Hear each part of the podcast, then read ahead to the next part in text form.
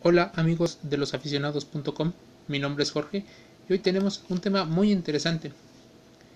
Se dio como noticia oficial la cancelación del torneo de la Liga Mexicana de Béisbol. Noticias a partir de la pandemia del coronavirus, un tema financiero sin duda, la cancelación de este torneo.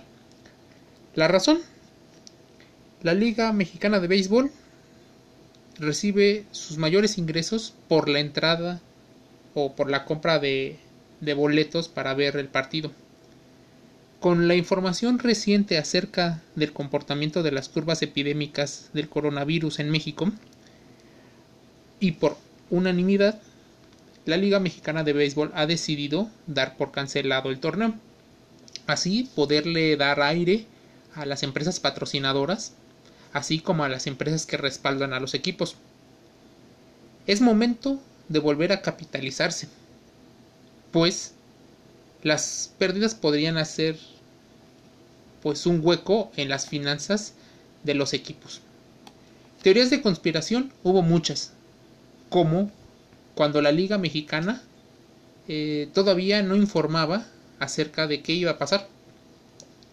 Pues se tenía contemplado que el 7 de agosto se iba a empezar el torneo. Mucha gente habla de las razones por las cuales el fútbol soccer en México sí se va a jugar. Probablemente el básquetbol también a puerta cerrada, pero el béisbol no. El motivo, derechos de transmisión. El modelo de financiación de la Liga Mexicana de Béisbol predomina la entrada de boletos. El torneo busca dar pie a lo que ellos llaman un renacimiento. Todavía no se especifica si en algún momento las dos ligas más importantes del béisbol mexicano se unan para hacer una gran liga y así poder vender los derechos de transmisión ya sea la cadena televisiva o hacer una plataforma eh, omnicanal como le están haciendo empresas como Amazon, Uber, Facebook o Microsoft para poder llevar su contenido. Tal vez quitarse un poco los intermediarios a modo de que exista un mayor margen de ganancia. Lo cierto es que se espera que la Liga Mexicana del Pacífico le pase exactamente lo mismo. Que tomen las mismas medidas de cancelarlo porque tienen un modelo de financiamiento muy similar y las curvas epidémicas del coronavirus aún no llegan a su punto máximo en ciudades costeras como lo es Mazatlán, como lo es Sonora, como lo es la parte de Baja California. ¿Qué nos hace pensar? Que hoy más que nunca el streaming será un motivo de pelea y de disputa para el deporte. Es momento tal vez de que el deporte amateur llene los espacios que los aficionados están utilizando para entretenerse. Tal vez deban utilizar los deportes amateurs esta coyuntura para no solo aprovecharlo eh, desplegando su mayor rapidez para adaptarse e innovar, a diferencia de las grandes empresas que les cuesta muchísimo trabajo dado su tamaño y la jerarquía que tiene.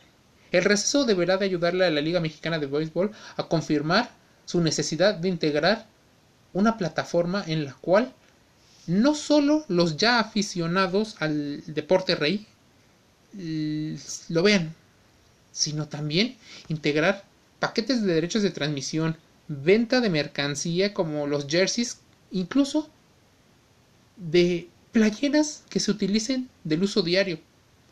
Sí, lo que muchos han catalogado como venderse al diablo.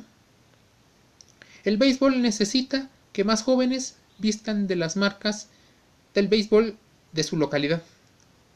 Ese sentido de pertenencia de su equipo y de su país deben de pesar a la hora de elegir a qué equipo irle competir contra un gran gigante como el béisbol de las grandes ligas de los Estados Unidos es complicado. pero es mucho más fácil y es mucho más barato acudir a un partido de béisbol en México.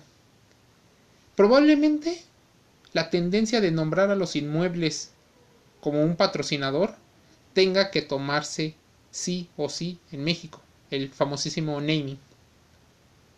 Patrocinio de instalaciones, venta de boletos, eh, indumentaria, crear su propia marca de artículos deportivos, tal vez reducir la parte de la dependencia del apoyo gubernamental a sus proyectos.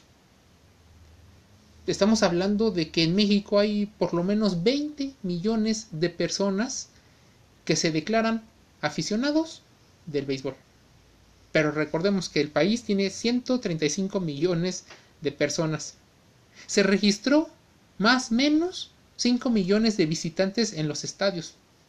Ese es un riesgo para cualquier empresario. 20 millones de aficionados, pero 15 de ellos no van. No van constantemente.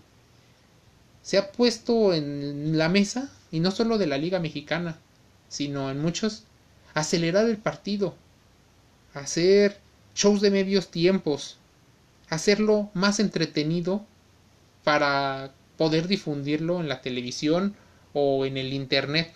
Es complicado que un partido de más de dos horas permita mantener conectados a todo mundo. Así que tendrán que buscar estrategias de trivias, nombrar a la mascota, jerseys conmemorativos, más historia, más interacción con el público. Es lo que ha faltado normalmente en muchos de los deportes en México. Lo ideal sería que se unieran las dos ligas más importantes para generar mayor interés, más partidos, duelos entre equipos, tal vez manejados por zonas o confederaciones para reducir costos de traslado, poner un tope salarial. Así, México y el béisbol del país se convertiría en un semillero de exportación. Es posible que la cancelación sea dura, traiga problemas económicos a los equipos y a los jugadores, pero la liga ha aclarado en un comunicado que esta profunda reingeniería viene acompañada de una actualización de los estatutos y de los reglamentos, su transformación digital, así como una, una búsqueda de darle certeza para el retorno de inversión que hagan los empresarios, para que así su hoy debilidad se convierta en su gran fortaleza para el 2021. 16 dueños de la Liga Mexicana de Béisbol han dicho, por seguridad del aficionado, del negocio y de los participantes en el negocio, lo más importante es cancelar.